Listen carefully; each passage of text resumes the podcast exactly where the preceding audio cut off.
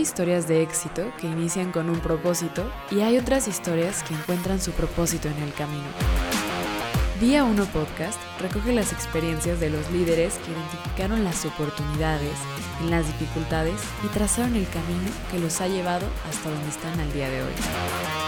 Este episodio es presentado por Conjunto Empresarial Santa María, parque logístico industrial ubicado en el corredor automotriz más grande de Latinoamérica. Esto es Día 1 Podcast, donde queremos inspirar a nuestra comunidad conversando con personas que a través de sus motivaciones, su trabajo y su visión construyen la ciudad donde quieren vivir. Quédate con nosotros para escuchar esta conversación acerca de emprendimiento, startups y venture capital, con Francisco García, quien lidera los esfuerzos en Melec Capital, un fondo de venture capital que realiza inversiones en etapa temprana en startups latinoamericanas. Además, Francisco es anfitrión en Levantando Capital Podcast. No olvides seguirnos en nuestras redes sociales y compartir este episodio para llegar a más personas. Fran, bienvenido. Gracias, Beto. Gracias por la invitación. No, hombre, qué gusto tenerte acá y que, que te hayas dado un tiempo para, para, visitarnos, hombre. No, encantado, encantado. Oye, Fran, estás en el mundo del Venture Capital que creo que ahorita está explotando en, en México, ¿no? Bueno, en todo el mundo, pero en México ahorita la trae. Eh, me gustaría que nos introdujeras un poquito a, a, qué es el Venture Capital y qué está pasando a diferencia de, de países como Brasil que también está en Latinoamérica, pero se ve mucho más desarrollado. Ya, bueno, pues el Venture Capital más que nada es la financiación a empresas de tecnología en etapa temprana y que tengan una escala muy importante. Porque primero hay que distinguir, hay dos tipos de negocios. El tradicional, que puede ser yo tengo mi agencia o tengo cierta marca de ropa o marca de cualquier, cualquier empresa de consumo, pero también tienes empresas de tecnología. Estas empresas de tecnología son las que tienen mucho más escala, que pueden pasar de 0 a 100 en tan solo 5 o 7 años. Y estas empresas al inicio necesitan de capital para operar. Y el Venture Capital es esta herramienta de financiación que les provee a estas empresas de este capital semilla o seed capital en, en, la, en las primeras fases. O sea, es, es una una escala, en, digamos, una, una línea del tiempo de cómo estas empresas van levantando capital. Primero tienes la ronda de, se llama de las tres Fs, que es Friends, Family and Fools. Entonces, amigos, familiares y tontos. Luego eh, ya vienen los fondos de Venture Capital, que es las etapas que se conocen en inglés como Early Stage, o etapa semilla, o etapa eh, pre-seed, eh, pre-semilla. Entonces, estas etapas es cuando entran los fondos de Venture Capital. También tienes fondos que entran en etapas subsecuentes, que es una serie A, una serie B, aunque ya de serie B para más adelante ya son estas eh, fondos que son más hacia growth equity, pero también siempre el foco es empresas de tecnología que tengan una escalabilidad muy, muy grande. Entonces, digamos, ese es a grandes rasgos el venture capital. Tienes muchísimas modalidades en, cuestión de, de fondos, eh, fondos con tesis que invierten, no sé, solamente en fintech que es Financial Technology, o PropTech, Property Technology, o fondos que invierten en solamente en, en Health Tech, ¿no? Y tienes fondos en Latinoamérica, en Estados Unidos, tienes fondos en absolutamente todo el mundo que invierten en este tipo de activos. O sea, todas las empresas que usas hoy en día, Uber, Apple, Facebook, Instagram, eh, Twitter, etcétera, todas esas, cuando comenzaron, habían fondos de venture capital detrás, que les metieron capital, que llegaron los emprendedores, pues en su momento eh, este Steve Jobs ¿no? con Apple, o Bill Gates con Microsoft, Jeff Bezos con Amazon, pues recibieron capital de algunos fondos de venture capital, y la definición de venture capital, capital de riesgo, que toman este riesgo para entrar en estas empresas que tienen un potencial muy alto, pero un riesgo también muy alto. Sí, invertiste en Apple hace eh, no sé, 15, 20 años, te fue muy bien. Pero, ¿cuántos casos de Apple que pues, trataban de hacer el siguiente Apple, pero no lo lograron? Sí, muchas han quebrado. O sea, el modelo de negocio de un VC es, yo voy a tener un portafolio de alrededor de 20, 30 empresas, y de esas 20, 30 empresas, yo espero que una, dos o tres sean estos que se llaman fund makers, que me regresen todo el fondo y más. Entonces, la probabilidad de éxito de las empresas es muy baja. La, teoría del portafolio de un fondo de VC me va a decir que más de la mitad de mis empresas van a quebrar o me van a regresar 1X, porque es un potencial enorme. Es que sean estas empresas que pues, cambien el mundo. Pues, este es ejemplo de empresas que te decía inicialmente. Y pues ya metiéndome un poquito el tema de México, cómo está México parado, últimamente ha habido un auge enorme en, la industria, porque han habido muchos fondos y muchos emprendedores viniendo principalmente a Ciudad de México. ¿Por qué? Porque es un lugar eh, con, digamos, conexión estratégica a Estados Unidos, tienes esta cercanía y se está volviendo, por cierto, eh, está volviendo la capital de Spanish Speaking Latam, de Latinoamérica de habla hispana. Perdón por mi poches, eh, es, es, mucho en la industria, muchos términos en inglés, en español, entonces estoy acostumbrado a eso. Y muchos emprendedores de todas las regiones de Latinoamérica de Argentina, de Chile, de Colombia, se están viniendo a abrir operaciones en México. ¿Y por qué? Pues bueno, México es eh, la economía la más grande de habla hispana en Latinoamérica y de toda Latinoamérica, es, es, la segunda después de Brasil. Y pues es un mercado, pues en Ciudad de México somos 20 millones de habitantes, todo, todo México tiene 130 millones, entonces el mercado es muy grande. Entonces por eso hace mucho sentido lanzar empresas aquí, que tienes un mercado muy grande. Claro.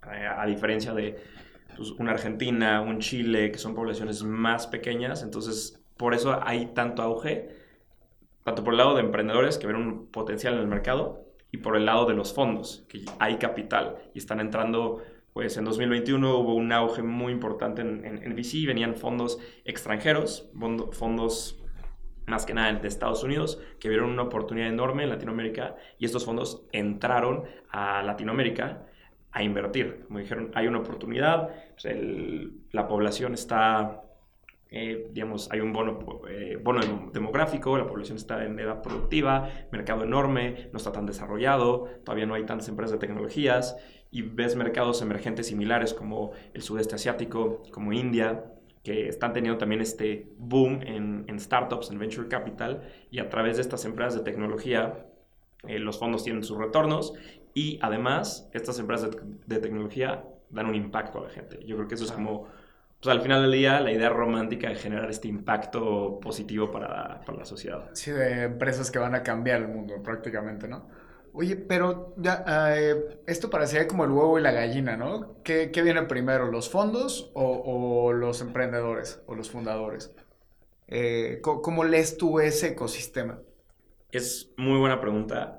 Eh, es algo que platicado bastante con, con, otros colegas de la industria y muchos que llevan muchos más años que yo. Es, una industria relativamente nueva, no llevaba más de 15 años en México y en, en, en, la región. Y lo que detonó el crecimiento fue el capital. O sea, fue que llegaron estos fondos, ya sea de la región o fondos internacionales, a invertir en la región. Entonces, eso fue un poquito lo que detonó este capital que llegó a México y al resto de Latinoamérica para invertir en estos emprendedores. O sea, en México tienes muchísimos emprendedores, no necesariamente de empresas tecnológicas, sino eh, ¿cuántas pymes tienes en México? Eh, creo que hay alrededor de 5 o 6 millones de pymes, ¿no? En, México. Entonces, te habla como de esta capacidad eh, y pues, emprendedora y que es algo cultural del mexicano. Entonces, pues sí, el, el, el mexicano es pues, trabajador, emprendedor, y ya les metes capital, ya entra este capital y empiezan a desarrollarse estos ecosistemas, porque pues, un ecosistema necesita, necesita varios factores para desarrollarse. Uno es el capital, otro es el talento, otro es pues, que sea un ecosistema dinámico, que haya mucha gente que esté dentro de la industria en este ecosistema. Entonces hay muchos elementos, elementos dentro de un ecosistema, pero yo creo que lo que detonó fue el capital. Y algo en México que yo creo que fue de las cosas que más detonó, además de, los, de las primeras personas que empezaron sus fondos de Venture Capital hace eh, 10, 12, 13 años, que, fueron, que hoy son los grandes fondos de VC, fue el gobierno mexicano, aunque no lo creas. Fue el Instituto Nacional del Emprendedor, el INADEM, que hizo esta iniciativa eh, en el sexenio anterior de Peña Nieto y dijo, vamos a hacer esta iniciativa para fondear empresas de tanto empresas como fondos de Venture Capital. Entonces, le, ellos eran inversionistas en los mismos fondos de Venture Capital y también invertían directo en las startups. Okay. Entonces, este capital institucional por parte del gobierno ayudó mucho a desarrollar y a ver lo que estamos viendo hoy en, en México y en, y en, en Latinoamérica. Sí, abrió camino a, inclusive a los privados para que tomaran el riesgo de, de, de crear estos fondos, ¿no? Sí, Ah, sí, qué de que tanto privado como, como gobierno. Qué interesante. Oye, y ah, digo, a mí me ha tocado ver, eh, pa- parecerían como en, la- en las ciudades más grandes de, la zona. Tenemos Monterrey, tenemos Guadalajara y tenemos Ciudad de México. En las tres veo diferentes grupos de gente armando estos ecosistemas. Mm, cu- ¿Cuál, cuál es tu, tu lectura de esto?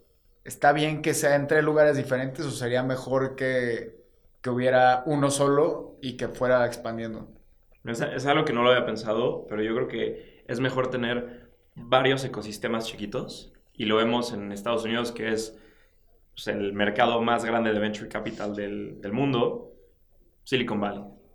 Fue el mercado más grande y ahorita ya la gente está yendo de Silicon Valley a otros estados, a Nueva York, a Miami, a Austin, a varios estados más para Está hacer... ahorita, ¿no? Sí, claro, y es, tú necesitas hacer varios ecosistemas y no depender de uno solo, porque también si dependes de uno solo también está el tema geográfico, ok, solo necesito ir a Ciudad de México para tener acceso a este tipo de, de capital o de ecosistema, etc. Pero justo lo que dices, Guadalajara está teniendo su ecosistema, varias startups están haciendo ahí, tanto como fondos de venture capital. Claro. En Monterrey, igual, tienes tanto startups como fondos de venture capital. Y hay varios unicornios que han salido de Monterrey. Entonces, tienes una dinámica muy interesante en, estas, en estos tres estados que mencionaste. Que yo creo que al final sí necesitas tener varios ecosistemas, pero pues, eventualmente siempre va a haber uno más grande. Y, Claro, claro, y, pues, claro. es- hoy, en, hoy en Latinoamérica, eh, de habla hispana, es Ciudad de México. Totalmente de acuerdo. Mm, y, y mi- pregunta va, más en esto, ¿no? Digo, al final no, no hay competencia o no, no, no es como tal, se está desarrollando. El pastel está muy grande como para decir, ah, el otro fondo es mi competencia. Porque en realidad, más bien todos están desarrollando el, mercado para que exista. Pero como, como que no, he, he- visto que siempre trabajamos muy separados. Y obvio, todos son ciclos, ¿no? Se junta, se separa, se junta, se separa. Pero en Estados Unidos yo sí veía que al principio, ok, quiero fundar mi startup, tengo que vivir a fuerza en, en Silicon Valley, ¿no? Y, y aquí como que veo de estas otras dos ciudades como mucho arraigo a que sea ahí a fuerza. Ya, pues, como... No, no, no sé si mi lectura está incorrecta, ¿eh? Pero, pero es lo que yo he visto. O sea, yo como lo veo este tema que dices de, de la competencia es, pues al final del día un fondo, o sea, los fondos sí, sí compiten entre ellos. Aunque el pastel sigue ahí para repartirse, no sé, el, la startup de, el ex- imagínate que el caso de Nubank, ¿no? Este, David Vélez lanza una nueva startup. Pues todos van a querer entrar ese, a, a esa nueva startup. Todos los fondos van a querer, pero por la naturaleza del negocio no todos caben. Entonces van a haber uno, dos, tres fondos que sí puedan entrar en, ese, en esa startup. Claro que hay competencia entre los fondos, pero al final del día estamos todos juntos en esto, desarrollando el ecosistema, desarrollando la credibilidad del activo, porque, pues sí, hay activos que son real estate, ya está probado eh, décadas, que es un activo que te da tus retornos y que funciona. Pero este nuevo activo alternativo que es Venture Capital es un activo nuevo, o sea, relativamente nuevo en Latinoamérica, entonces, pues como todos los fund managers están probando que es un activo que te puede dar retorno, que te va a dar hasta incluso mejores retornos que invertir en la bolsa o que en real estate. Entonces, estamos juntos construyendo, todos los que estamos en la industria de Venture Capital, construyendo este mercado y construyendo la credibilidad de la industria y que sí hay modelos de negocio y que sí generas este impacto, pero también llegas a competir por ciertos por ciertos deals, por ciertas rondas de inversión que quieres entrar en tal empresa y bueno, este fondo te ganó porque ese fondo es especializado en fintech y le puede agregar mucho más valor a ese startup y bueno, yo que estoy más enfocado en PropTech, bueno, yo no le puedo aportar tanto valor, entonces por eso perdí el deal, pero el siguiente yo lo puedo tener, entonces también es un, un juego de mucho de aportar valor, no es de invierto en algo y bueno, espero 10 años para ver, para ver mis retornos, ¿no? Si- Claro. si hay valor de por medio. ¿En qué momento como inversionista ves que, sea, que no sea parte de full eh, entrar a un, a un fondo de venture? ¿Cómo, cómo? Ajá, sí, sí, sí. ¿En qué, ¿En qué momento como inversionista no es ser parte de los tontos que están invirtiendo? entrar en un fondo de capital de, de, de, venture. O sea, si yo soy inversionista y quiero invertir en un fondo de, vamos, vamos a decir que yo tenía mi planta de lo que quieras. y hice, hice mi lanita. Pero, ¿en qué momento crees que, que, sea importante para alguien diversificarse hacia el venture? Claro. Pues digamos, hay una teoría que te dice que alrededor del 10% de todo tu portafolio de inversiones se tiene que ir a activos alternativos. Entonces, este 10% de activos alternativos. Y dentro de este 10% se encuentra criptomonedas, fondos de venture capital e invertir en startups. Entonces, de todo tu patrimonio, sí tienes que tener cierto exposure. Bueno, esto te dicen los, que son más teóricos y saben de la construcción de portafolios, que tienes que tener alrededor de, un porcentaje en este tipo de, de, activos que es diversificar, ¿no? sea, si pones todos los dos en, una canasta y pones todo tu patrimonio en venture, pues por definición es capital de riesgo y se puede ir todo a cero. Pero puedes tener un upside muy grande. O sea, sí hay que diversificar claramente, hay que tener una parte, ya sabes, no sé, en bonos, en acciones, en real estate, etcétera. Pero sí hay que siempre destinar esta parte a activos alternativos que son más riesgosos, pero tienen un upside mucho mayor yo creo que sí, parte de un, de un buen portafolio de inversión, tienes que incluir eh, venture capital. Ok. Y ahora vamos a poner eh, del otro lado de la, de la moneda. Yo tengo mi startup y me acerco un fondo. Total, todo, todo parece bien. Digo, en México la mayoría de las empresas son empresas familiares. ¿no? Eso es como, me, atrevería a decirlo sin revisar números. ¿Qué, ¿Qué, pasa aquí? Porque faltan gobiernos corporativos, falta, falta como orden. No, no sé si, si, si, lo ves tú de la misma manera, pero el fondo te ayuda a, a, hacer todo esto o no? depende. Yo creo que depende mucho el fondo y depende de la etapa en la que estás. Porque si yo tengo mi, startup y voy con un fondo, pero apenas tengo la idea, tengo mi PowerPoint muy bonito, pero no tengo capital para arrancar, voy con el fondo y es, tengo nada más la idea. Y hay fondos que sí te van a dar capital y bueno, ahí te van 100 mil dólares para que empieces a validar algo, generes algo de tracción, agarres algunos clientes, algo de ventas. Y esos fondos pues te van a ayudar un poquito a construir tu, bueno, a, ayudarte en temas de estrategia, a, hacerte introducciones comerciales con potenciales clientes, a hacerte introducciones con otros fondos, pero depende mucho la etapa en la que estés el fondo. O sea, si entras en una, esta ronda pre-seed que es muy, muy temprano, que es probablemente un PowerPoint o apenas tengan un eh, MVP, que es un producto mínimo viable, este fondo no se va a meter tanto en temas de gobierno corporativo. Estás muy, muy temprano en, la etapa de la empresa. Pero no sé, un fondo ya en una serie A, una serie B, que ya es la tercera o cuarta ronda de inversión, y si la levantas es que tienes buena, buena atracción, buenos números. El fondo que generalmente entra en una serie A, una serie B, sí va a meterse ya un poquito más en, en el consejo de administración. ¿Qué es lo que estás haciendo? Meterse más en este tema ya de gobierno corporativo, o sea, ayudarte, ¿no? O sea, los fondos damos recomendaciones de, pues yo te recomendaría hacer esto, más no te digo cómo hacerlo, sino son recomendaciones y ya es cuestión del emprendedor si toma o no esas recomendaciones. Pero este, lo, que sea de, gobierno corporativo depende mucho del fondo y la etapa. No sé si es una empresa en una serie D, que ya sería como la sexta o séptima ronda de financiación, pues ahí ya yo creo que es más probable que sí se metan mucho en eso porque pues, están cerca de un IPO. Y hay fondos que sí se meten en, en, este tema de, ok, tienes que tener un consejo, tienes que tener eh, ciertos eh, lineamientos, un, un, consejero externo, varios internos, otros inversionistas. Entonces depende mucho la etapa en la que los fondos y la startup está. Claro. Sí, y, me, me, queda muy claro con lo que dices de la escalabilidad. De la escalabilidad. Eh, me genera un poco de duda ¿En qué momento el emprendedor está enfocado en hacer rentable su, operación contra estar pensando en, levantar la, primera, segunda o tercera ronda, ¿no? Eh, como, que eso no, lo alcanzo yo a, entender. ¿Qué, ¿Qué, ves tú ahí? Uf, ese es un temazo porque justamente en los últimos 10 años eh, las tasas de interés estaban muy bajas. Después de de la crisis de 2008, las tasas bajaron y era relativamente gratis pedir, pedir préstamos, ¿no? De, ah, te presto dinero, tasas muy bajas. Entonces, el capital, hay exceso de capital. Claro.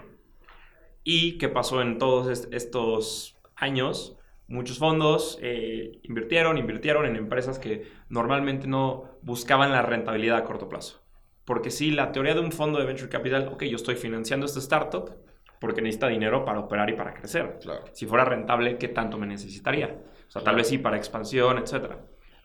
Pero hay un momento que llegas a ya buscar esta rentabilidad.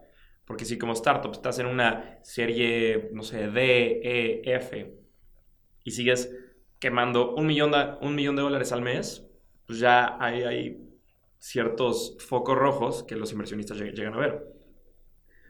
Pero yo creo que es también como un péndulo, ¿no? Depende cómo estén las tasas de interés y cómo están los mercados. Ahorita estamos en una época que ya estamos buscando rentabilidad los fondos. Okay. Que a las startups estoy viendo, ok, ¿en cuánto me llegas a este, esta rentabilidad? ¿En un mes? ¿En seis meses? ¿En un año? ¿En un año y medio? ¿En dos años? Porque ya ahorita el capital ya es más, caro. ya es más caro porque las tasas de interés subieron y yo como inversionista pues prefiero invertir mi dinero en un CETE que me da un 10% a invertirlo en, en algo de riesgo que pues, me puede dar este mismo porcentaje, pero tengo un riesgo enorme. Entonces, por eso, hoy, como que ya los mercados son distintos, ya están buscando este, esta rentabilidad. Porque, no sé, no sé si te acuerdas, cuando Uber entró a México, por, por, por ponerte un ejemplo, te daban promociones a toda la gente. Regístrate y te den 300 pesos gratis. Y a los conductores le daban bonos. Y ahí todo ese dinero venía de los fondos Venture Capital, porque el capital era relativamente muy barato y daban y daban y le fondeaban estas empresas para que crecieran todo el pastel de sus clientes y sus usuarios Claro. y ya después enfocarse en la rentabilidad. Pero hoy es más, como cambió un poco, es rentabilidad, no tanto a largo plazo. O sea, Claro. pues todas las, estas aplicaciones de delivery, que, que- que tienes muchísimas, pues al principio era igual, gastaban muchísimos, muchísimos millones de dólares en adquirir usuarios, de, ay, promoción, entrega en 15 minutos y te regalo una cerveza si lo pides ahorita, tal. Y con eso atraen usuarios, pero la idea era después volverlo rentable. Pero hoy los fondos ya lo estamos viendo como, eso ya no lo puedes hacer hoy, ya no hay tanto capital para que regales a tus usuarios, para adquirir muchos usuarios, Sí, eso sino ya se acabó. ya, ya es totalmente diferente y todo va en relación con cómo va la economía y las tasas de interés, mercados públicos, pero sí va un poquito por ese lado. A mí me pasó con Justo. Justo en- eh, me dio COVID, pedí una vez, me gustó, y después a cada rato me lleva 500 pesos de, de, de bono en Justo si, si vuelves a pedir, pero... Y, y de hecho lo, lo platicábamos con, con algún invitado, no recuerdo ahorita exactamente con quién fue, que era que no fuera una única venta, porque tienen muchos casos de, de única venta. Entonces, que, que fuera ya adoptado al 100% por el usuario, que, que era un, un- un gran tema, ¿no? Sí, el, Y- el pain point de la recurrencia es muy importante porque ahí sí yo voy y hay muchas apps de delivery, a todas me regalan, pido una semana, pido en esta que me regalas 200 pesos, en esta la siguiente que me regala 300 hasta 500 y no soy fiel a ninguna, pero sí necesitas esta recurrencia con usuarios. O sea, la idea en, en ese tiempo, que fue más que nada 2020, 2021, que hubo exceso de capital y fue cuando llegaron estos fondos extranjeros a México, y a Latinoamérica a invertir muchísimo capital y fue de, ok, te voy a dar 100 millones de dólares y crece a todo lo que puedas y gasta y gasta y gasta en adquirir usuarios, pero al final del día ese usuario tal vez a largo plazo no le convenía pedir en X o Y aplicación porque le convenía mejor ellos ir al súper o ellos eh, buscarlo de otra manera porque tal vez la dio un poquito caro. Claro. Y Entonces sí necesitas generar esta fidelización de tu cliente y que sea recurrente. Porque Claro. pues, una sola compra y por, gastaste tanto y se aprovechó de mi promoción, entonces no es tan rentable. Oye, volviendo al tema de la rentabilidad. Entonces, ahorita ya los muchos fondos, no, no, no podemos decir que todos, pero muchos fondos sí están pidiendo una rentabilidad más a corto plazo. O sea, que esté claro de mi experiencia, de, pues, Ajá. de, de- de mi experiencia como VC, es tener la rentabilidad, o sea, no necesariamente de hoy ser rentable, pero tener tu camino a rentabilidad, ya sea en seis meses, un año, dos años, o sea, tener claro ese camino, porque antes no era tan claro y también hay algo que se llaman unit economics, que es, pues por cada venta, pues ganar dinero, ¿no? Porque antes, estas empresas de delivery, ¿no? Ah, pues la, la primera venta, estoy perdiendo dinero en cada venta, con tal de agarrar una base de usuarios muy grande. Claro. Pero no eran rentables. Empresas como Uber, por ejemplo. Al principio que a cualquier persona que se inscribiera ten un bono de 300 pesos, lo, lo que hablamos antes, pero pues de cada viaje le perdían dinero, pero generaban como este, pues, este pedazo de pastel, ellos se llevaban todo y al final buscar la rentabilidad. Pero hoy sí los fondos se están enfocando mucho en este tema de unit economics, que pues que no pierdas dinero en cada orden o que seas, ok, tu operación puedes perder dinero, pero en cada venta, si pierdes dinero, ahí es un foco rojo muy grande. Ya, O sea, y que poco a poco, como vas creciendo esa, esa base de usuarios, pues vas generando más ingresos para ya cubrir tu operación. Sí, que sea Pero- como una economía de escala, ¿no? Sí. No como tal estar perdiendo en cada operación que... Ajá, ok. e- eso no es rentable. Eso hoy ya nadie va a fondear eso. Es muy difícil. O sea, en su momento sí, lo que te decía, 2020, locura. 2021, sí, pero hoy ya totalmente distinto. Qué locura. Oye, y, y pla- platícame, ¿qué, por, por qué terminaste en, en Dux? Ya, la, la verdad fue mucha suerte. O sea, pues, en esta vida cosas son de, de suerte. Yo estaba estudiando en economía en el ITAM. A media de la pandemia dije, pues ya voy a empezar a buscar chamba. Empiezo a aplicar a varios lugares. Tú en este momento ya sabías que querías Venture. No, es, es lo interesante. Aplicando a varios lugares, ya que veo Dux Capital Apps, se ve interesante, mando mi, mi, mi CV y, ah, tienes entrevista tal día. Yo el día antes de mi entrevista estaba buscando literal que era Venture Capital. Yo no tenía la menor idea que era la industria. Entonces yo estaba buscando, ok, ¿qué es un unicornio? ¿Qué es un startup? Tal, ya medio me preparé. Tuve la suerte de entrar y, y ya de ahí pues, me enamoré de la industria, me apasionó demasiado porque estás invirtiendo en, pues, en el futuro, en empresas que pues, van a cambiar el mundo de alguna o de otra manera con tecnología y buscando este pues, esta impacto positivo en la sociedad que yo creo que es muy importante que con la tecnología hoy tú puedes tener acceso a millones, millones de cosas que hace 20, 30, 40 años la- las personas no tenían. Entonces te facilita mucho la vida. Entonces yo creo que a través de la tecnología puedes traer muchísimos beneficios a las personas y más que nada en Latinoamérica de cuántos problemas sufrimos. Salud, educación, economía, eh, muchísimos, muchísimos problemas que a través de la tecnología los puedes resolver y traer mejor calidad de vida a las personas. Y que es algo que a mí me encanta este impacto que tiene la industria de, de VC y que al final del día los emprendedores son los que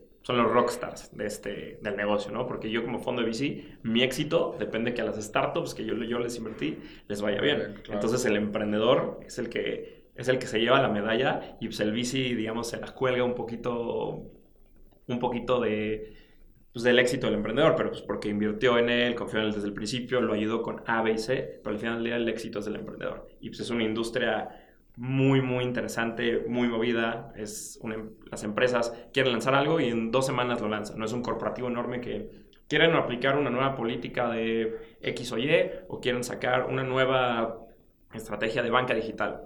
Para que una empresa de 10.000 empleados aplique eso, se tarda muchísimo. Pero en cambio, una startup que tiene 5 o 10 empleados lo mueve muy rápido y lo ejecuta mucho más rápido. Entonces, es una industria muy, muy dinámica, que es algo que, que me gusta bastante y que ha traído como, yo creo que ha traído mu- muchos beneficios a, pues, a Latinoamérica.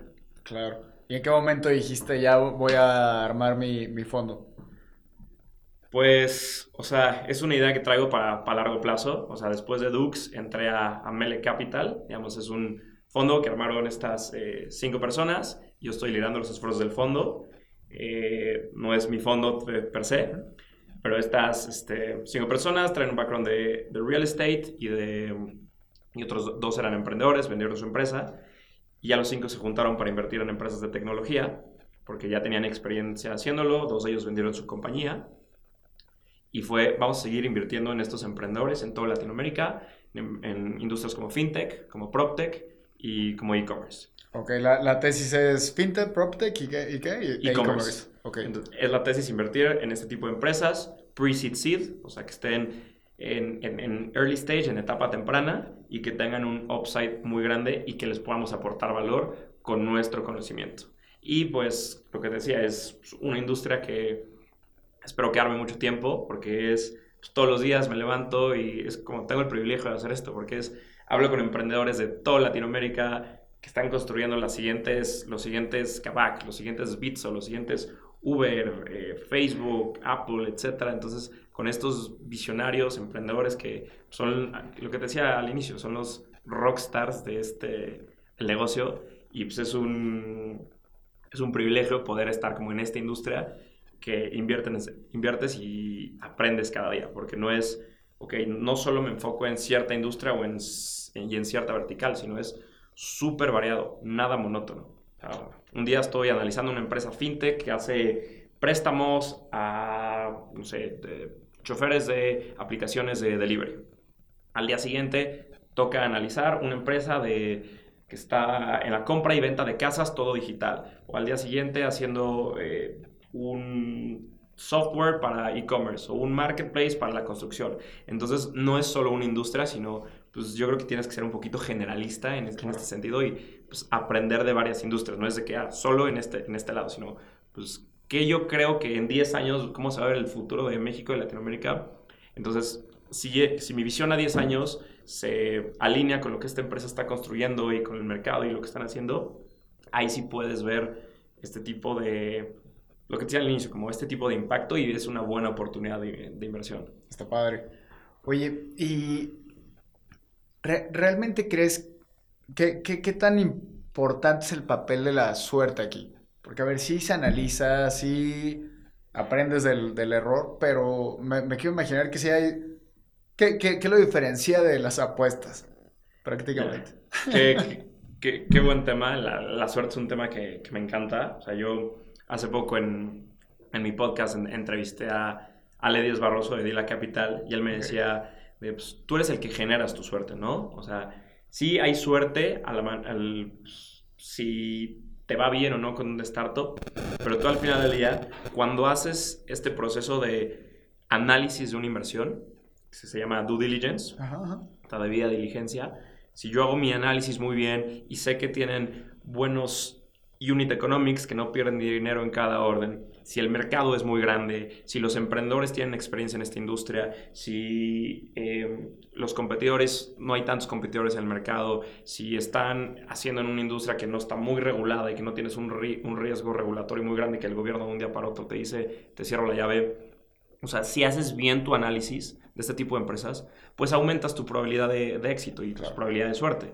Porque si yo invierto a todas las empresas que, que vienen y, ah, esta sí, esta sí, esta sí, y si no haces este análisis, pues ahí sí ya es mucha suerte. Pero al analizar este tipo de empresas, tú aumentas tu probabilidad de suerte. O sea, los fondos de, Venture Capital hablan con cientos de startups, cientos y cientos de startups eh, para acabar invirtiendo en 15, 20.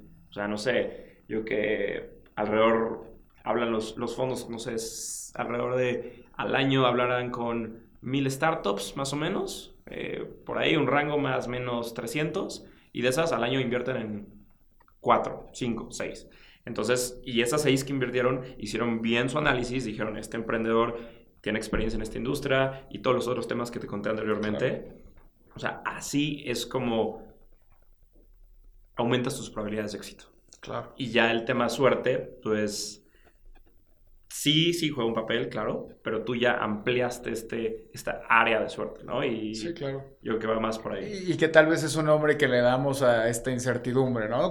Cuando, realmente ya te liberas de esa incertidumbre, le, le, llamamos suerte, tal vez, ¿no? Sí, y al final del día es pues, venture capital, capital de riesgo, hay mucho riesgo eh, involucrado, y lo que te decía anteriormente es una de 20 o dos de 30 son las que me van a, se van a volver ya sea unicornios o que las compre alguien grande y ahí tengo mi, mi, salida, ya tengo mi liquidez y le regreso el dinero a mis inversionistas y ya con una o dos que le pegaron, y con eso ya eh, regresé el fondo a mis inversionistas. Claro. Oye, ¿tú cómo ves el tema de la escalabilidad? ¿Crees que la escalabilidad, la escalabilidad siga en aumento? ¿O crees que el, el, ciclo vaya un poco hacia reducirse y que sean más locales tal vez las, las empresas de tecnología. Eh, y, esto, porque, a ver, hemos visto monstruos que son globales y hasta que mandan satélites al espacio, ¿no? Pero, ¿crees que es, e, ese tipo de escalabilidad sigue en aumento? ¿O que realmente se, se va a hacer más chiquito el, el, el número de gente a la que llegue y haya más empresas? Yo creo que la escala es algo muy importante dentro de, la industria, porque si buscas estas empresas que puedan ir de 0 a 100 en 5 años, 7 años, que sí puedan tener un crecimiento exponencial. Pero esta escala es pues, a nivel global, no solo Latinoamérica. O sea, yo creo que sí va en crecimiento. O sea, ya tienes empresas que no solamente son, que nacieron en México, pero que ya tienen presencia regional e incluso global. Y hay muchos casos Mercado Libre, en Argentina. Pues, regionalmente es un monstruo y es una empresa enorme y tuvo toda esta escala. También eh, otro tipo de empresas de, que nacieron en Argentina y ya son globales, ya salieron de Latinoamérica y le venden a, a todo, a todo el mundo. Entonces yo creo que está pasando mucho este cambio de mentalidad en, en el emprendedor latinoamericano que es buscar la escala, o sea, creértela de que yo puedo expandirme a México, me puedo expandir a Argentina, a Chile, también a Estados Unidos, incluso al Medio Oriente. No sé, el caso de Kavak, eh, pues nacieron en México, tienen ya presencia, si, no me equivoco, en, Turquía. Entonces son empresas ya globales, no solo en México, ¿no? Sino buscan otros mercados que, haya eh, dinámicas similares. Pero sí, yo creo que la escala va más grande, aunque sí puedes llegar a tener compañías que que sean, no sé, que nada más vendan en México y que sean enormes. Pero yo creo que es, es, es un poquito limitado. Sí tienes que tener más que nada presencia en, en, varios países. Y hace poco hablaba igual con, con, un, con un colega de, de, de, VC y me decía, si llega un competidor, eh, no sé, un gringo, una empresa gringa que dice, quiero tener presencia en Latinoamérica, ¿a quién es más probable que compre? ¿A la empresa que solo tiene presencia en México, pero es el número uno del mercado? O a la empresa que es el número dos del mercado en México, pero tiene presencia en Argentina, en Colombia, en Chile, etcétera, pues van a comprar esa a, esa empresa que tenga la presencia regional.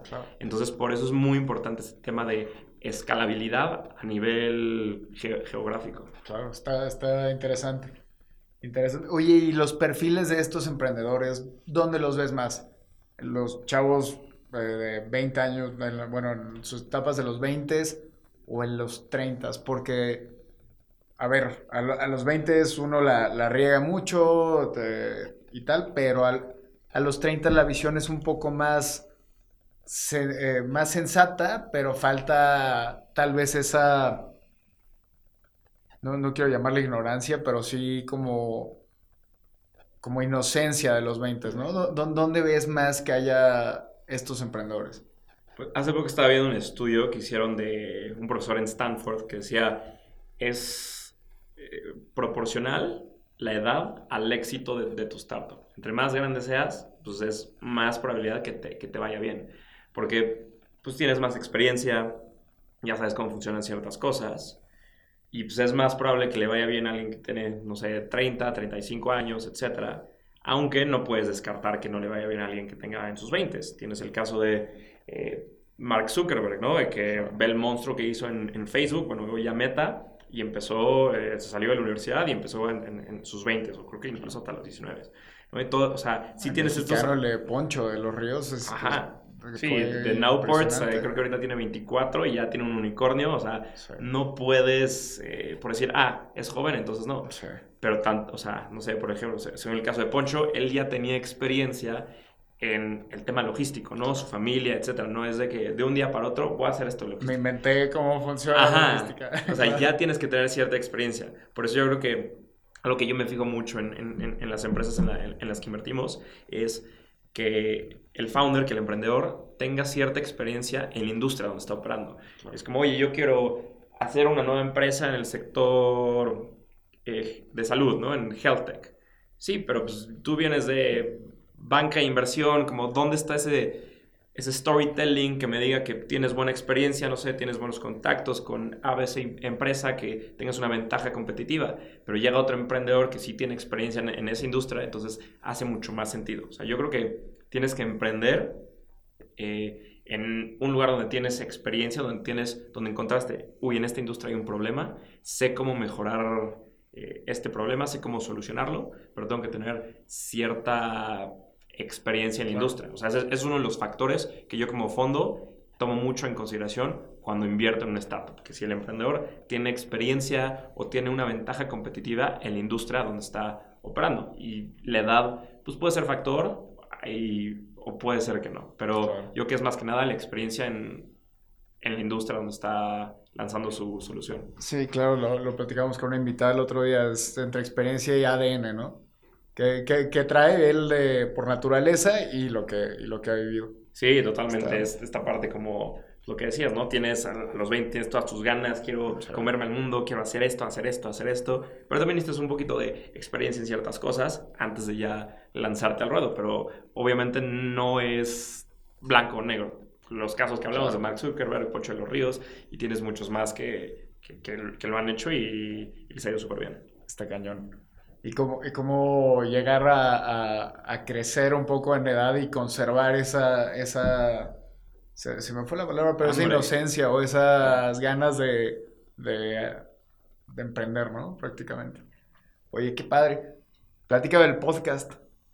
Sí, lancé un podcast hace como seis meses. Ah. O sea, fue una idea igual, como que la tenía un domingo y el siguiente domingo ya lancé el podcast. Fue como, no lo pensé, fue mucho idea como de emprendedor, siempre estoy rodeado y fue de más ejecución antes que la idea de, ok, lo lanzo y voy mejorando conforme cada episodio. Y fue la idea de hacer algo que a mí me hubiera gustado escuchar, que a mí me, gustaría escuchar, porque es algo que no existía allá afuera. O sea, sí he visto varios podcasts que hay dentro de la industria que hablan con, con los fundadores de las empresas, ¿no? Con los CEOs de todas estas empresas que son unicornios, cerca de unicornios, que levantaron rondas, seed, pre-seed, etcétera porque no hay ninguno que hable con los fondos de Venture Capital, con los managing partners de los fondos de Venture Capital, y en español. No hay ninguno. Dije, lo voy a hacer. Tengo, eh, creo que tengo acceso a ellos. Tengo varios amigos que trabajan en otros fondos y les escribo, oye, dile a tu jefe si puede ser invitado, etc. Entonces, como tengo el acceso, ya de ahí ya llevaba dos años de experiencia en la industria, sé más o menos cómo funciona y también es mi excusa perfecta para hablar con todas las personas que admiro, que es las personas que han lanzado y que se han aventado a lanzar sus fondos. Y fue tanto hablar con estas personas que admiro y como crear contenido que a mí me hubiera gustado consumir cuando entré a la industria, que es cómo piensan este, este, este, tipo de personas cuando invierten en ciertas startups, cuándo, cuáles son sus estrategias de inversión, cómo levantan capital, porque los fondos también Así como las startups levantan capital, los fondos tienen que levantar capital y es un proceso muy, muy tedioso, complicado. E incluso yo creería que es hasta más complicado que levantar para una startup, porque en un fondo es invierte en mí como persona y confía que yo voy a hacer buenas inversiones. En cambio, si tú inviertes en una startup, ah, mira, yo tengo mis ventas, ve mi producto o servicios y te gusta, invierte. O sea, ahí hay algo más tangible. Sí, me quiero imaginar que eh, levantar capital para un fondo vas a pelearte con el capital que hablamos de estos 10%, ¿no? O sea, tú vas por, por un pedazo de 10%. Sí, sí, claro. Ahí hablaba con un invitado que me decía, yo hablé con 800, 800 potenciales inversionistas. De esos 800, entraron 80 o 90 al fondo, o sea, con un 10%. Y, hace poco igual hablaba con otra invitada que me decía, muchos fund managers que, tienen sus fondos me dijeron que tienes que hablar con alrededor de mil potenciales inversionistas para levantar tu fondo. Pero mil potenciales que estén calificados de que tengan el, el, capital, que puedan invertir, no sé, 50 mil dólares en un fondo o 100 mil dólares en un fondo. Entonces, califica a mil personas de eso, es muy, muy complicado y es un proceso que tarda varios meses, incluso años. es muy complicado y lo que te decía anteriormente, el, INADEM ayudó mucho a estos pues, fondos que en México dijeron, ah, quiero lanzar mi fondo y el INADEM dijo, ah, ahí te da una parte para tu fondo y el gobierno ayudó mucho a detonar lo que es el ecosistema. Pero sí es muy complicado como fund manager el andar capital. No lo he vivido de experiencia propia, pero todos mis invitados, todos me comparten ese mismo punto que necesitas ser resiliente, necesitas tener paciencia, necesitas pues aguantar, ¿no? Porque es pues, ver hacia el largo plazo y es algo muy, muy complicado. Claro. Sí, es. Y, paciencia, ¿no? También es. Sí, es. Fundamental. No, y ver, a, y ver a largo plazo. Yo creo que eso es como algo que es muy importante. Buscar siempre ver hacia largo plazo. ¿Qué es un largo plazo para un, para un VC? Mira, la vida de un VC es alrededor de entre 8 y 10 años. Ok. Eh, me dicen, la, teoría me dice que entre 3 y 4 años... Ya ves. Inviertes. O sea, es, es el periodo de inversión. Los primeros 3 o 4 años es el periodo de inversión. Es como general, tienes excepciones que son más o que son menos, pero eso es como grandes rasgos. Los primeros 3 o 4 años haces inversiones. Y los segundos 3 o 4 años, ahí vas viendo el resultado de las startups. Y ahí es, se llama el periodo de desinversión, cuando tú tratas de ya vender las empresas o tu posición en la empresa. Y cómo te, no sé, yo invertí, por ponerte un ejemplo, si inviertes en la eh, fase semilla de Uber, por ponerte un ejemplo, ¿no? El que invirtió en la fase semilla de Uber, ya eh, no sé, varios años después, seis o siete años después, estaban levantando una serie, vamos a meterle, por ejemplo, una serie F. Y ahí yo como inversionista, si fui un inversionista SID, tengo la opción de salirme en esa ronda, que otros inversionistas me compren mis acciones. O yo digo, sigo confiando en Uber, me voy a esperar hasta un potencial IPO. Pero se puede morir en el camino. Y hubo gente que se esperó al IPO y luego vendes. Entonces, este periodo de salidas es lo más difícil que hay dentro de la chamba de un VC, de las más difíciles, porque es, yo necesito vender las empresas que ya tengo. O sea, sí, invertí en 20, de los 20, ok, tal vez 10 ya quebraron, las otras, de las otras 10, 5 van regular y las otras 5 van perfecto. Pero necesito conseguir un comprador estratégico, necesito que hagan un IPO, necesito otra ronda, que alguien me compre mis acciones, porque yo necesito, como fondo, regresarle ese capital a mis inversionistas que me lo dieron hace 6 años. Claro. Eh, este, está cañón. Yo de, repente el, el Luisi lo comparo con la compra de tierra.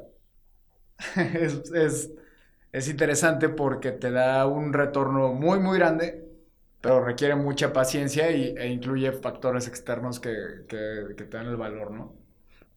Pero muchas veces te das cuenta que lo que te convenía era no desinvertirte. Sí, sí, sí, me explico. Es, e, e, es, es complejo, pero un, fondo siempre busca esta desinversión. Sí, siempre necesitas esa, desinversión, pero ahí viene el problema. ¿Cuándo? O sea, hablaba igual con, otro, con otro invitado en el podcast que me decía, es muy difícil, es, ok, puede tener una serie C y ahí me ofrecen salirme, pero es como, ok, si me espero a la siguiente ronda, tal vez valga el doble, y si me espero al IPO, tal vez el triple, o si me espero, quiebran. Entonces, hay una estrategia de los fondos de salida, cada uno yo creo que es única y cada caso es único de decir, ok, puedo vender ahorita la mitad de mis acciones, ya tengo un retorno, regreso a mis inversionistas, y la otra mitad me espero a un potencial IPO. Entonces, es muy difícil saber cuándo vender. Y ahorita hay un fondo en Estados Unidos, uno de los más famosos, de, bueno, de los más importantes, Sequoia. Ellos hicieron este fondo que se llama un fondo pues, Evergreen Fund que ya no se esperan hasta el IPO para vender, sino, ah, tienen el IPO y ellos le ven el potencial enorme después del IPO. subirse. O sea, igual tienes, cuando Amazon hizo un IPO, si hubieras invertido en el IPO de Amazon, creo que hubieras tenido unos retornos magníficos si hubieras comprado el día de IPO de Amazon. O sea, no dice que en el IPO es el tope, no, ahí puedes seguir subiendo y seguir subiendo y seguir subiendo. Pero los fondos, o sea, los de Venture Capital, la teoría me dice que no son fondos que tienen acciones en mercados públicos, porque ahí ya cambia mucho la dinámica. Ya no es venture capital, ya, es otra cosa. Sí, ya es diferente, pero pues fondos que también los, los, fondos tienen que innovar y Sequoia es uno de ellos que dijo, ok, voy a tener mis acciones en empresas privadas, tal vez vendo un cachito o tal vez no, y me aguanto la IPO y si me gusta esa empresa, voy a seguirla que hasta, no sé, cinco años y en cinco años vendo. Sí, claro. Qué, qué cañón. Sí, lo, lo aviento a otro ciclo de, de inversión, ¿no? Sí. Qué, qué padre. Oye, ¿qué hay que hacer para implantar un ecosistema de startups en donde tú quieras? Vamos a decir, llegas a Querétaro. Buena pregunta. ¿Cómo, qué hay que hacer? juntar al gobierno como, como lo hacían en el INADEM, hay que, hay que buscar a los privados, hay que eh, importarlo. ¿Qué, ¿Qué, camino tomarías tú? Hipotéticamente, ¿no? ¿no? No que sea una realidad universal, pero... Yo creo que es algo multifactorial. O sea, hay varios factores que necesitas para tener un ecosistema y lanzarlo desde cero. Lo que te decía yo, yo que creo que detonó en México y Latinoamérica fue el capital. Entonces necesitas capital. Y ese capital viene de gente dispuesta a invertir en proyectos de tecnología con, con alta escalabilidad. Es uno. Y qué mejor que inversionistas que sean de la misma región de donde vaya a ser el ecosistema. El caso de Querétaro, pues que sean inversionistas de Querétaro. Otro, otro, otro factor, emprendedores. Necesitas gente dispuesta a ok, voy a hacer esta solución y no solo pensar a nivel estado, ¿no? No solo a nivel Querétaro, sino global, pero empezando en Querétaro como base haciendo estas empresas de, de tecnología. Otras necesitas aceleradoras, que son estas empresas, programas que a las startups que están súper, súper temprana les ayudan a todo en tema de, oye, ¿cómo constituyo mi empresa? Oye, ¿qué es eh, el típico documento de inversión? Se llama SAFE, eh, que es el que está popularizado ahorita. Oye, ¿cómo interpreto este contrato de inversión? ¿Qué me dice? Oye, no te diluyas tanto al principio. Oye, este es el estándar de la industria. Oye, así buscas a los fondos. O sea, este tipo de aceleradores son jugadores importantísimos en el ecosistema porque ayudan a esta educación del emprendedor y son pieza fundamental para que los emprendedores sepan que ok, yo puedo tener una, no sé, por, ejemplo, una comercializadora de alimentos. Sí, eso no es un negocio que pueda hacer VC backable, que los venture, venture capital funds van a invertir. Eso no, eso no es un proyecto que tiene una escala, no es tanto tecnología, no. Entonces, estas aceleradoras ayudan a decirles, mira, tienes que dar tecnología, ve qué tipo de, de fondos invierten eso. Ah, tengo una empresa fintech y voy con un fondo que solo es PropTech y le toco la puerta, es como, no, haz tu research antes de hablar con los fondos y para ver y para que me diga, o sea... Sí, no me quitas mi tiempo, no, no, no, no está en, en, mi universo invertir en una fintech. Y pierdes tiempo tanto el fondo como el emprendedor, porque es pues, por mi tesis, por lo que yo dije, yo no estoy invirtiendo en ese tipo de empresas. Y no sé que no me gusta tu empresa, pero es, o se sale mi tesis que es muy temprana o muy tarde, pero es hacer el research. Y estas aceleradoras ayudan mucho a eso.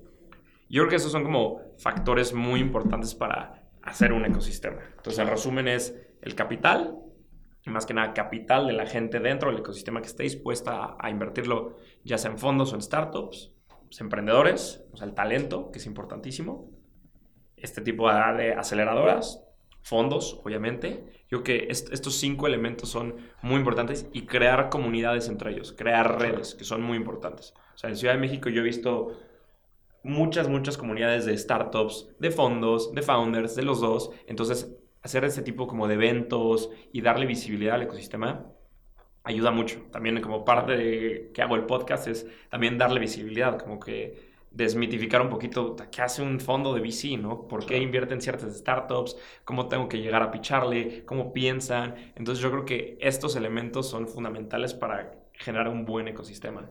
Y en el perfil de estos emprendedores, a mí me pone a pensar mucho. Eh, digo, México es un país complejo, ¿no? En, cuestiones socioeconómicas.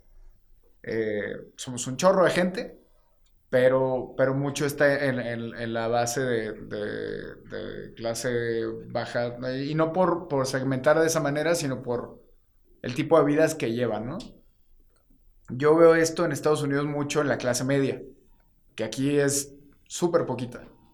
Pero, ¿por, qué? Porque tal vez eh, aquí lo estoy viendo en la clase media alta, vamos a decirlo, ¿no? Por, por, por, ponerlo en, contexto.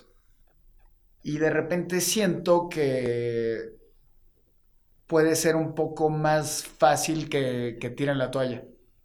No, no, no, no, no sé, ¿tú, ¿tú cómo lo lees? ¿También ves falta de clase media para que exista más de esto o, realmente no?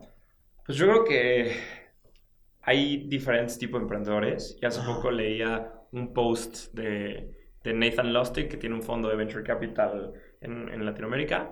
Y él decía, hay dos tipos de emprendedores. Los emprendedores subestimados y los emprendedores de élite. Este emprendedor de élite es la típica persona que viene de una universidad top, que tal vez trae un MBA, que viene, pues, o a veces con muchos contactos, familia, dinero, etc. Y tienes a los emprendedores subestimados, que no son esta persona que fue a, las top universidades de Latinoamérica, que no fue una maestría, que no hizo tal. Y hacen falta como este, más de este tipo de, de emprendedores. Y todo esto, al final del día, como fondo, pues la probabilidad de éxito es muy similar. Entre si me viene el, mismo emprendedor con la misma idea, uno de élite, uno eh, subestimado, pues ahí ya es yo mi assessment como, o mi análisis como bici en quién voy a invertir. Pero hay una oportunidad enorme en este tipo de, emprendedores que normalmente no se, no, se invierte mucho en la región. O sea, sí, sí, sí, le, le das al clavo, ¿no? Es eh, pues generalmente los emprendedores eh, de Latinoamérica y de México, que ahorita son tienen unicornios o lo que sea, tienen una maestría fuera de Latinoamérica. tienen estos MBAs, etc. Entonces eso, te habla como de dónde están parados en, socioeconómicamente. Pero yo creo que sí hay una oportunidad enorme en este otro tipo de emprendedores y esto, ¿cómo llegan ellos a tener acceso? Pues con todo este contenido que estamos tú y yo generando, con todas estas aceleradoras que dan, eh, información a los emprendedores, aceleración, estos programas que son muy buenos para ellos. Yo creo que poco a poco con la educación, con todo, todo este tipo de contenido, como te decía, ayuda muchísimo a que más gente tenga acceso a esta industria. Buenísimo. Y por el otro lado, no son emprendedores, como los clientes de los emprendedores.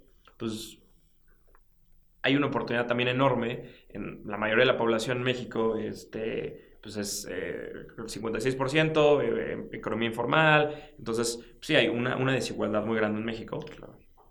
Y yo creo que estas startups que hagan soluciones, y hay muchas que ya lo están haciendo, para pues personas, no sé, que no invierten en criptomonedas. ¿Qué porcentaje de la población va a invertir en criptomonedas? Muy, muy chiquita y es personas que ya invertían. ¿Qué porcentaje de México invierten? Pues es muy, muy pequeño.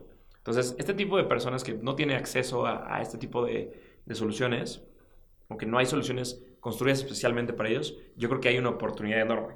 Y esta oportunidad enorme está a través del smartphone. En México, alrededor de más del 80% de las personas tienen un smartphone con acceso a Internet. Entonces, es por ahí como le llegas a estas personas. Y es ahí donde hay una oportunidad, donde yo creo que es enorme en cuestión de economía, de educación, de salud y resolver pues, todos estos problemas que, sufre Latinoamérica, especialmente México, pues tú y yo somos mexicanos, entonces conocemos los, los dolores que hay del, del, mexicano promedio, no sé, o ya vas a tal vez a, un puesto en la calle, que es muy común aquí, de, no sé, me compro unos tacos o lo que sea, y ya ves que ya tienen clip, ya de, aceptan tarjeta, o todas estas, este, señor pago, etcétera, por no hacer promoción a ninguna startup. Pero es como, ya ves, como este, esta tecnología ya está llegando a, toda la población. Yo creo que a través de la tecnología, apalancar que ya tienen todos smartphones con acceso a Internet, ahí pueden llegar todo este tipo de soluciones y ahí yo veo una oportunidad enorme. Sí, genera mucho mayor inclusión financiera, incluso bancalización, ¿no? Es, sí, la, inclusión financiera ha sido brutal en los últimos años también. Este, las fintechs en, el resto de, de, Latinoamérica y el caso de Nubank en Brasil ha, bancarizado muchísima gente, entonces es muy importante como esta inclusión y pymes. Hay muchas startups que, he visto con las que he platicado, se enfocan a, a, estas pymes, a los changarros en México, a darles, no sé, oye, yo te voy a surtir tus eh, no sé, lo que vendes, tus frutas, tus verduras, yo te voy a surtir y todo a través de tecnología, te puedo dar créditos. Entonces, este tipo de startups están enfocándose en estos mercados que se dan cuenta que son enormes. Es eh, casi la mayoría de la población en México.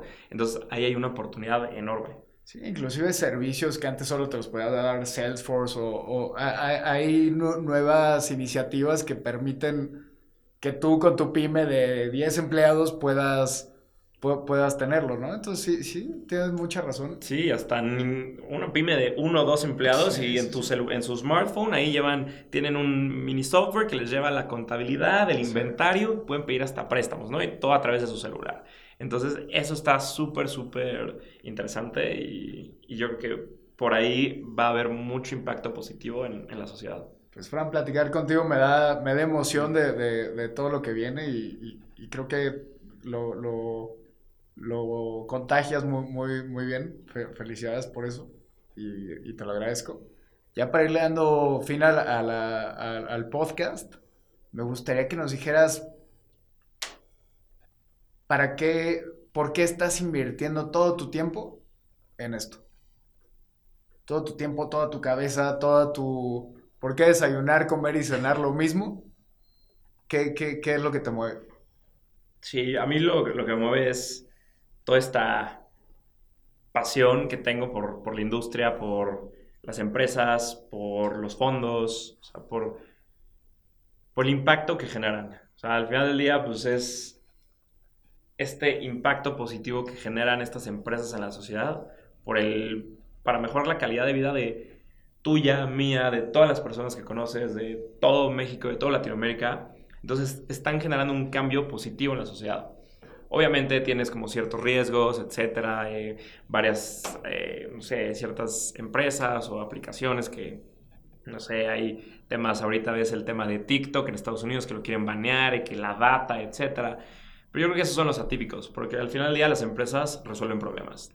Y en Latinoamérica tenemos muchísimos problemas, más que en, en, Estados Unidos y que otras regiones del mundo. Entonces, gracias a estas startups con la tecnología, están resolviendo problemas que vive eh, el latinoamericano promedio día a día.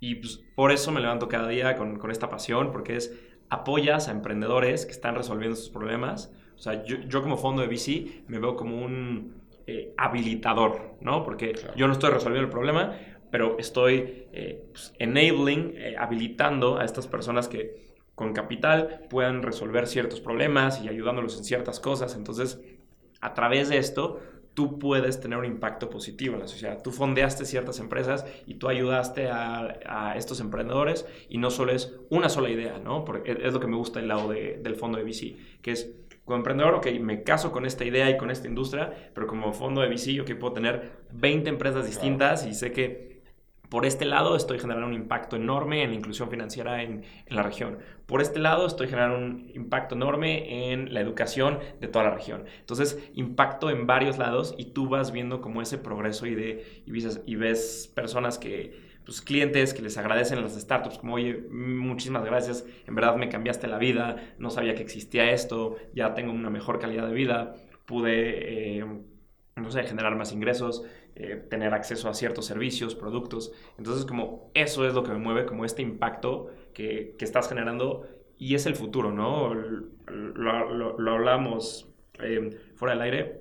Hace 20 años no existía eh, Apple, este pues, celular que toda la gente tiene, ¿no? Este, no existía Uber, un servicio que usa todos muy seguido, Airbnb, esa empresa de tecnología que no existían hace 20 años, eh, todas las redes sociales, Instagram, WhatsApp, Twitter, no existían hace 20 años.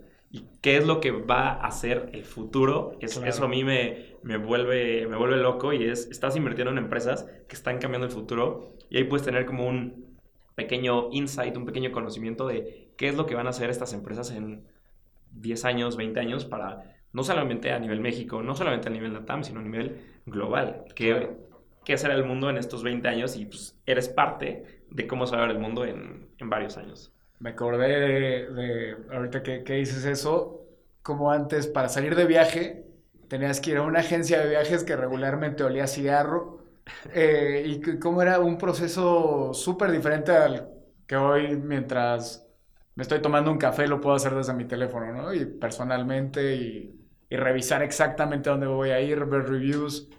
Y, y, hace, sí, era infinitamente diferente. ¿Y qué va a ser en 10 años? O sea, ahí sí me da muchísima curiosidad y me vuela la cabeza. No sabemos. Ahorita todo esto del hype de inteligencia artificial, todo lo que puede ser con estos programas, es no sé qué va a hacer en 10 años, pero estar en esta industria que todo es a largo plazo, ves hacia el futuro. Entonces, eso es lo que me, lo, lo que me apasiona. Qué fregón. Fran, ¿algo que quieras agregar? Nada, Beto, muchísimas gracias por, por, el, por el, tiempo, por, por, la invitación y un gusto. Es tu casa, el gusto también es mío.